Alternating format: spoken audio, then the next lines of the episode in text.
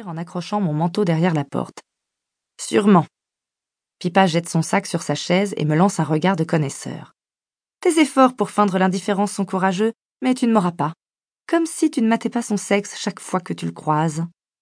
Je m'efforce de prendre une expression indignée et de trouver un contre-argument. Rien. Ces six derniers mois, j'ai lancé tant de regards amoureux en direction de Niall Stella que je pourrais me spécialiser dans la topographie de son entrejambe. Je range mon sac dans le tiroir du bas de mon bureau et le referme avec un soupir résigné. Apparemment, mes coups d'œil furtifs n'ont pas été aussi discrets que je l'imaginais. Malheureusement, je pense que son sexe ne s'approchera jamais de moi. Si tu ne lui adresses jamais la parole, ça ne risque pas non plus. Franchement, si j'avais la moindre opportunité de choper le type des ressources humaines, je n'hésiterais pas non plus. Tu devrais au moins oser parler à M. Stella, Ruby. Je secoue la tête, elle m'envoie son écharpe au visage. Considère qu'il s'agit de travaux pratiques pour ton cours d'intégrité structurelle. Dis-lui que tu as besoin de tester la résistance à l'extension de sa poutre métallique. J'éclate de rire et grogne presque en même temps. Je ne crois pas, non. Ethan, dans le département des contrats, alors. Il est petit, mais bien foutu. Et tu l'as vu faire ce truc avec sa langue au pub? Mon Dieu, non. Je m'assieds sous son regard inquisiteur. On peut arrêter maintenant? J'ai un faible pour quelqu'un, ce n'est pas la fin du monde. Je sors parfois. Elle soupire. Ne te méprends pas. Stella est sexy en diable, mais il est un peu guindé, non? Je caresse mon bureau. J'aime ce côté chez lui. Il a l'air stable. Coincé. J'insiste. Réservé. Comme s'il sortait d'un roman de Jane Austen. C'est Mister Darcy. J'espère qu'elle comprendra mieux avec un exemple. Je ne comprends pas. Darcy est à la limite de l'impolitesse avec Elisabeth. Qui voudrait sortir avec un type aussi torturé? Torturé Darcy ne la couvre pas de faux compliments ni d'éloges qui ne veulent rien dire. Quand il lui dit qu'il l'aime, il le pense au plus profond de lui-même. Pipa s'affale sur sa chaise et allume son ordinateur. Moi, j'adore flirter. Mais on peut flirter avec n'importe qui. Darcy est mal à l'aise en société, plein de mystères, mais si tu conquiers son cœur, c'est pour toujours. S'il draguait un peu tout le monde, ça gâcherait le plaisir. Je laisse échapper un sourire. Ces mecs forts mais timides sont une race en voie d'extinction. L'idée de forcer le héros mélancolique à se déchaîner est tentante. L'imaginer avec moi, sans inhibition, plein de désir et de séduction, m'empêche de réfléchir quand il se trouve à proximité. Alors bats-toi pour lui. Objectivement, il est sublime et je suis sûre qu'il a plus d'un tour dans sa manche. Parle-lui, oblige-le à sortir de sa carapace. Tu as des mois devant toi avant de recommencer les cours. La vie est courte, vis-la à fond. Le problème, c'est que je deviens stupide dès qu'il s'approche de moi. Ça me fait du bien de parler de lui avec quelqu'un qui le côtoie, quelqu'un d'autre que London et Lola, qui sont à l'autre bout du monde. Comment suis-je supposée avoir une conversation avec lui? Je suis incapable de prononcer le moindre mot en sa présence. La semaine dernière, en réunion, Anthony m'a demandé de présenter des données que j'avais rassemblées pour le projet Diamond Square. Je défonçais tout, jusqu'à ce que je lève les yeux. Il était juste derrière Anthony. Tu sais à quel point j'avais travaillé dur. Des semaines. Un regard de Niall Stella et ça a été l'hécatombe. Je ne sais pas pourquoi, mais je n'arrive pas à l'appeler par son prénom. Impossible de dire Niall sans Stella, comme pour le prince Harry ou Jésus-Christ. Je me suis interrompue en plein milieu d'une phrase. Quand il s'approche, je me mets à bafouiller ou je deviens muette. Pipa éclate de rire et plisse les yeux. Elle m'observe de haut en bas. Tu es vraiment jolie aujourd'hui? Elle se tait un moment. Il y a une raison particulière? Non. Je fais mine de vérifier les connexions derrière mon ordinateur. Pipa attrape le calendrier et le scrute. Tu sais, je viens de réaliser que nous étions jeudi. Tu es une petite menteuse, ça explique tes cheveux en bataille et ta jupe friponne.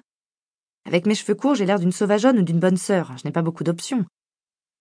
Même si je ne veux pas l'admettre, j'ai passé beaucoup trop de temps à me préparer ce matin. Quand j'ai obtenu ma licence, j'ai décidé de changer le cours de mon existence en acceptant un stage à Londres, dans l'espoir d'obtenir une place dans un master d'Oxford. J'ai opté pour un changement radical. Je suis allée chez le coiffeur avec Lorelai, et pendant qu'on lui faisait un shampoing, j'ai demandé qu'on me coupe les cheveux. Court derrière, au niveau des oreilles, avec une énorme frange que je porte sur le côté. C'est étrange comme une coupe de cheveux peut booster la confiance de quelqu'un. Ça a été le cas pour moi. Je me sens beaucoup plus sexy, dangereuse même.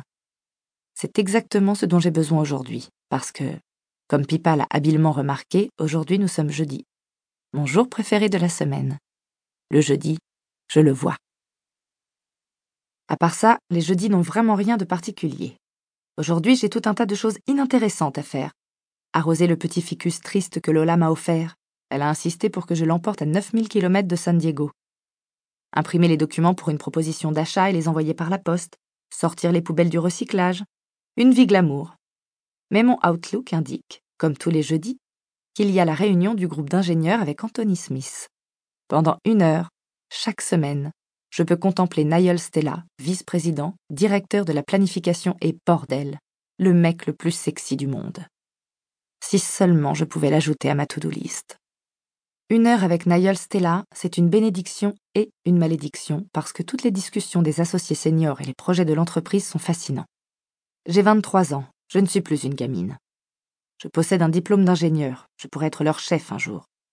Mais seul cet homme a le pouvoir d'accaparer mon attention. C'est humiliant. Je n'ai plus 12 ans, je ne me laisse pas impressionner facilement et je fréquente des garçons. D'ailleurs, j'en fréquente beaucoup plus depuis que je suis à Londres à cause du charme anglais. Sans commentaire. Mais ce Britannique-là, malheureusement, est hors de portée.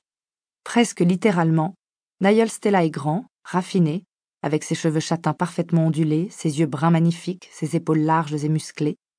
Son sourire est si ravageur que lors des rares occasions où il l'affiche, toutes les filles du bureau oublient ce qu'elle voulait dire. D'après les potins du bureau, il a obtenu son diplôme avec quelques années d'avance et c'est un dieu de l'urbanisme.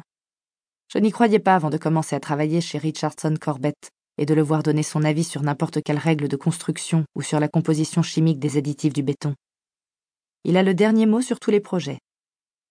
Un jeudi, à mon grand dame, il est même parti en pleine réunion parce qu'un chef de chantier affolé l'avait appelé.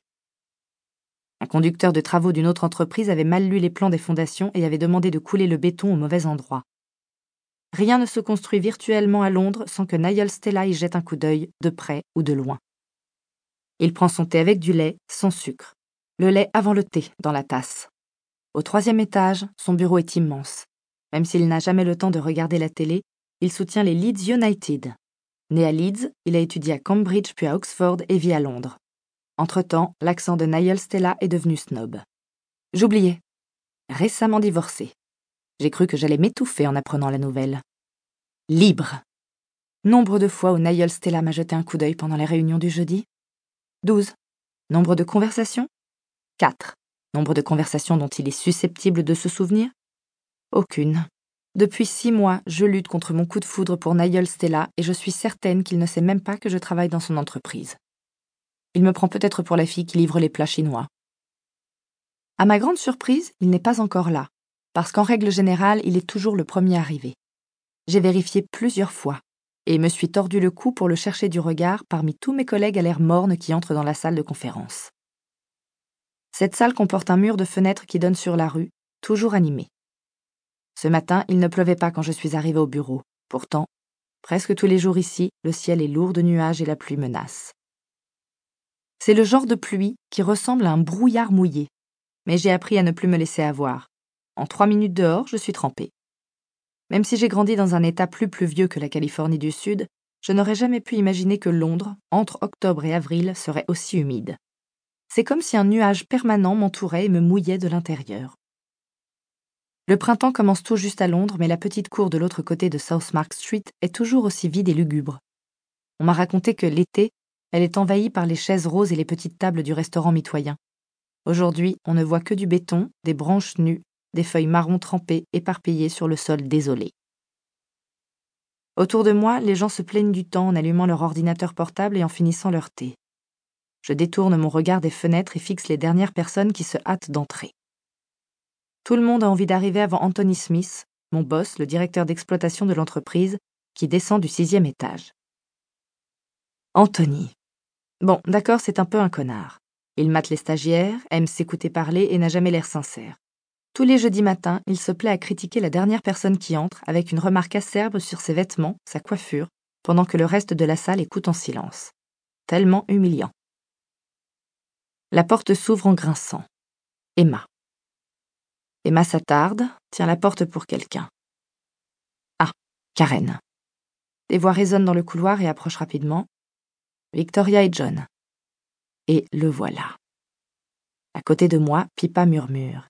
Que la fête commence. Je distingue le sommet de la tête de Nigel Stella,